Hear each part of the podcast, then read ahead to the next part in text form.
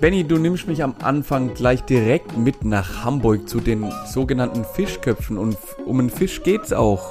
Denn es wird was versteigert, nämlich ein 1,50 Meter großer Walpenis und ich frage mich, warum?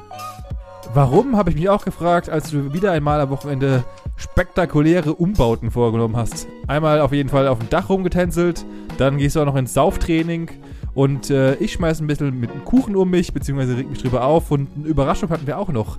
Haufen kleine Themen diese Woche.